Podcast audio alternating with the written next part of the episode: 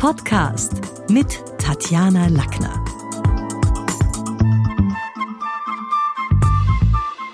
In der heutigen Podcast-Folge geht es um die sieben Gesprächsarten und wie man sie am besten einsetzt.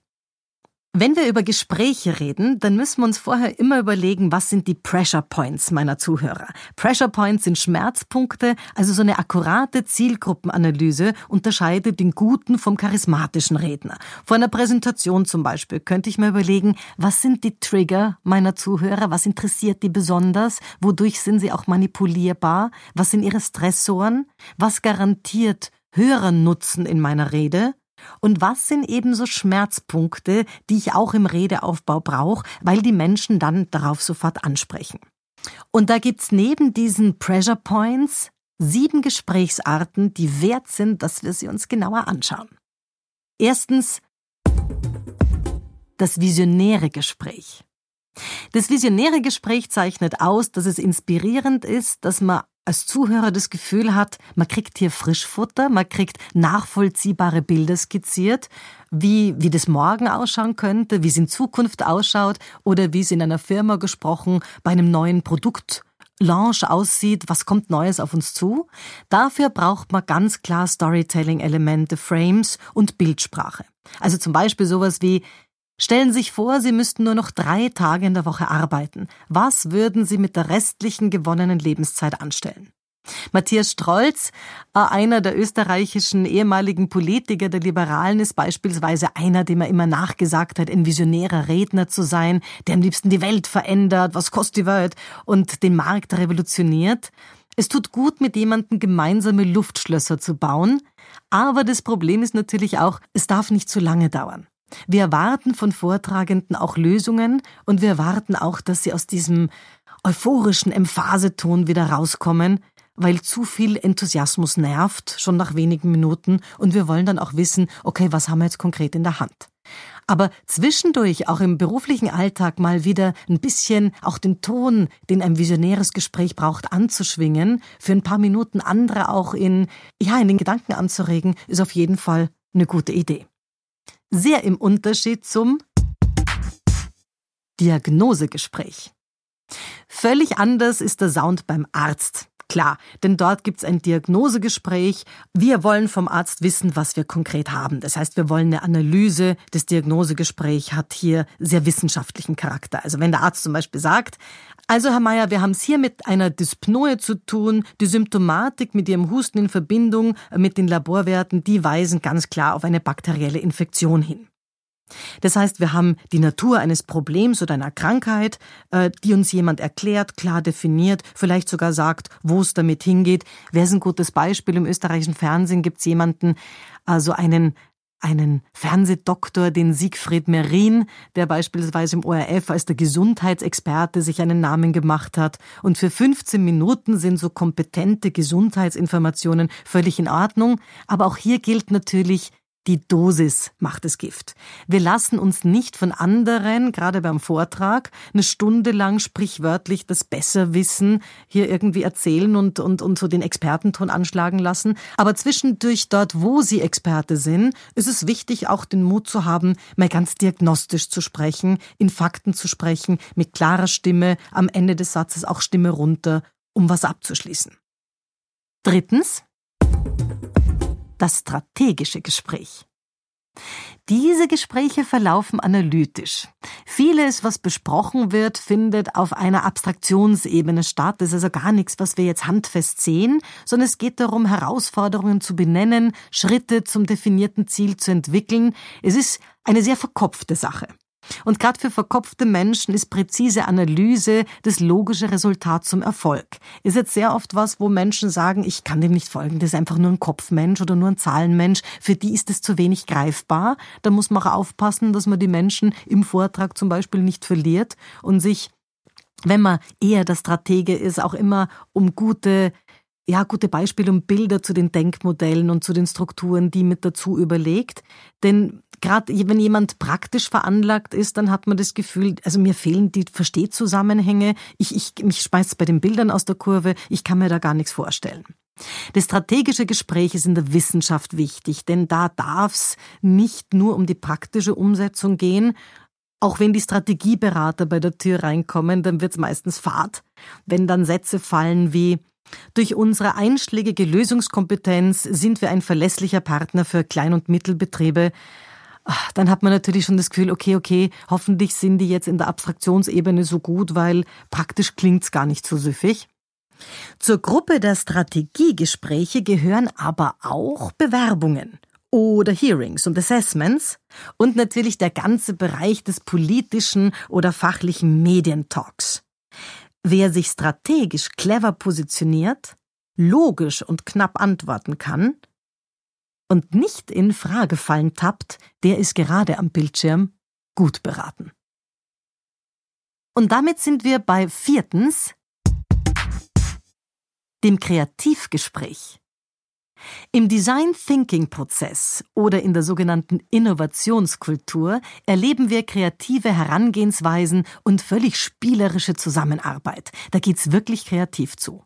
Der Name Walt Disney steht wie kein anderer für Ideenreichtum, Fantasie und Schöpfergeist.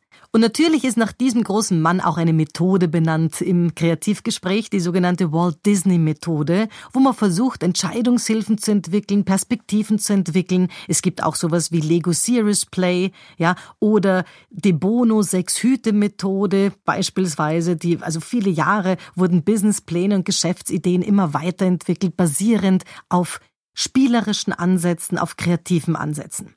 Bei kreativen Fragen, da helfen so Dinge wie, wäre unsere Firma ein Musical? Welchen Titel hätte sie?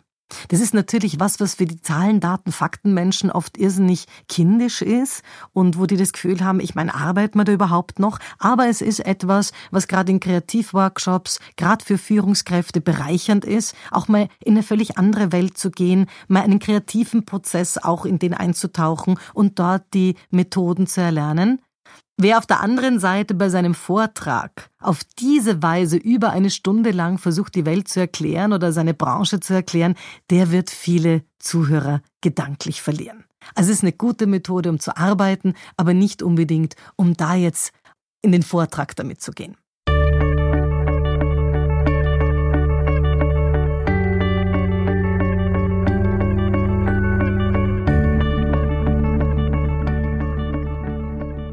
Und damit sind wir fünftens beim Bewertungsgespräch. Taten statt Worte lautet schon für viele Sanierer und Macher die Devise, also da sind wir in Strategieworkshops zu Hause, wo es um Machbarkeit geht, um Qualitätssichern von Ideen.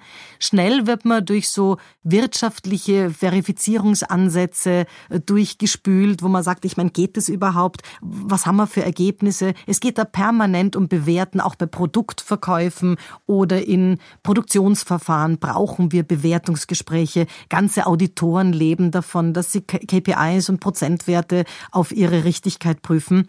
Wenn ich da überlege, welches Beispiel wir finden, dann vielleicht den Präsidenten, der war lange Zeit Präsident des äh, Instituts für Weltwirtschaft, Gabriel Felbermeier. Wenn man dem zuhört, dann hört man fast nur dass es ihm um ökonomisierte Mathematik geht. Also, oder ein Krisenprophet wie Nuriel Rubini, der immer wieder damit aufhorchen lässt, Krypto ist Nonsens, ein Fehler, keiner benutzt die Währung heute, der davon überzeugt ist, die Blockchain ist die am meisten zu Unrecht gehypte Technologie aller Zeiten. Also hier sind in Bewertungen, wo wir natürlich verschiedene Experten haben. Der eine, der sagt, äh, das ist absolut super, der andere, der sagt, voll, vollkommener Blödsinn. Für die einen ist die Absatzbilanz ihre Bibel, an die sie glauben, für die andere Branche sind Finanzbewertungen oder Bilanzkennzahlen äh, von denen völlig verkehrt. Also da sind wir in der Welt von EBIT, KPIs, Prozentwerten. Eben alles, was uns Bewertungen möglich machen. Wir haben es auch in der Corona-Krise erlebt. Dinge, wo hier Zahlen, Daten, Fakten eine Rolle spielen. Zur Gattung der Bewertungsgespräche zählen übrigens auch Mitarbeiterfeedback und Kritikgespräche. Auch hier geht man von einer, von, von, ja, schon einer profunden Beurteilung und Leistungseinschätzung aus. Und deswegen ist mein Tipp, dass sich auch die Mitarbeiter fürs nächste Mitarbeitergespräch, das ja ein Bewertungsgespräch ist, überlegen und so ein bisschen selber vorbereiten, was habe ich dem Unternehmen gebracht? Was kann ich realistischerweise fordern und mit welchen Zahlen, Daten, Fakten lässt sich das auch untermauern? Sechstens das interdisziplinäre Gespräch.